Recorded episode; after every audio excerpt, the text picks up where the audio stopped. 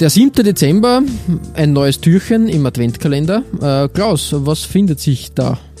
Ja, wir kommen ähm, auf, also ich habe jetzt schon mit TB Berlin äh, vorgestern ein bisschen was vor, vorweggenommen ähm, und ich nehme wieder was, ein bisschen was vorweg. Ähm, ich möchte in heimischen Gefilden wühlen. Ähm, es geht um den nicht mehr existenten VSE Egger St. Pölten. Mhm. Und äh, leider Gottes äh, ist es nicht wirklich äh, datierbar, dieses Trikot. Man kann es aber insofern ein bisschen ähm, feststellen, weil es war die Area-Phase des VSE. Mhm. Und ähm, Flo, du wirst mir da helfen können, wann war das genau? Das war ja, ja. in den 90ern irgendwann. Anfang der 90er, ich glaube genau. 92, 93 ja. oder, oder also so herum. Muss da, so um den Dreh diese Zeit gewesen sein, genau. Area eine Saison lang, nur eine Saison. Vorher war Adidas, dann Lotto. Ey. Genau, richtig. Ja, haben, ähm, ein schöner Gruß geht da auch an unseren äh, Freund des Hauses, den Trikotsammler Michi Niederer, ähm, der dieses Trikot in seinem Besitz hat, in seiner riesigen Sammlung. Ähm, und beneidenswert. Wirklich beneidenswert, weil es ist ein wirklich, wirklich schönes Trikot. Ein, ein klassischen Rot. Der VSE Egersack Bölten hat in, in äh, ganz in Rot und ganz in Weiß gespielt, in, zumindest größtenteils in seiner Ära.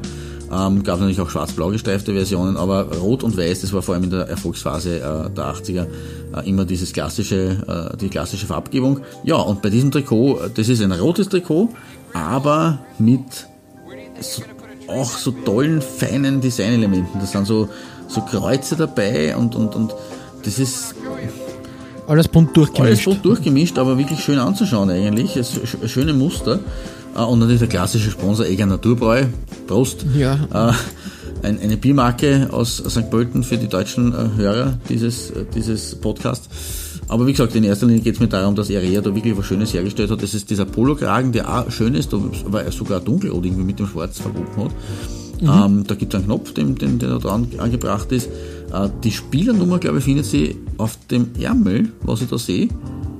Ah, eher ungewohnt, ja, aber ich glaube nicht, Seltsam. dass das die, ich kann es mir nicht ganz vorstellen, aber... Wir sind Michi fragen. Genau, richtig. Auf jeden Fall sind diese, also diese, schaut so, sind ähm, Vierecke mehr oder weniger, die quasi an den, an den, an den äh, Eckpunkten von äh, so quasi Kreuzen markiert sind und in den Vierecken ähm, befindet sich auch so ein ja, Feuerwerk oder weiß nicht, was das darstellen soll, aber mhm. auch so, so ein bisschen so sonnenartiges Symbol, so nach außen strahlend. Ähm, eine sehr, sehr schöne Sache. Äh, ein bisschen natürlich auch symptomatisch für die 90er Jahre, wie es so gelaufen ist, aber für die österreichische Liga eigentlich ein, ein tolles Design. Und das mhm. ist mein Trikot des heutigen 7. Dezember. Wunderbar und äh, ein, eine, ein, ein schöner Hinweis auf die, auf die Folge äh, der vergessenen Clubs. Genau die in den Startlöchern steht. Ähm, deshalb es morgen kein Türchen, weil eh die, äh, die neue Trikotaustauschfolge wartet. Aber dafür am 9. habe ich was genau. für euch.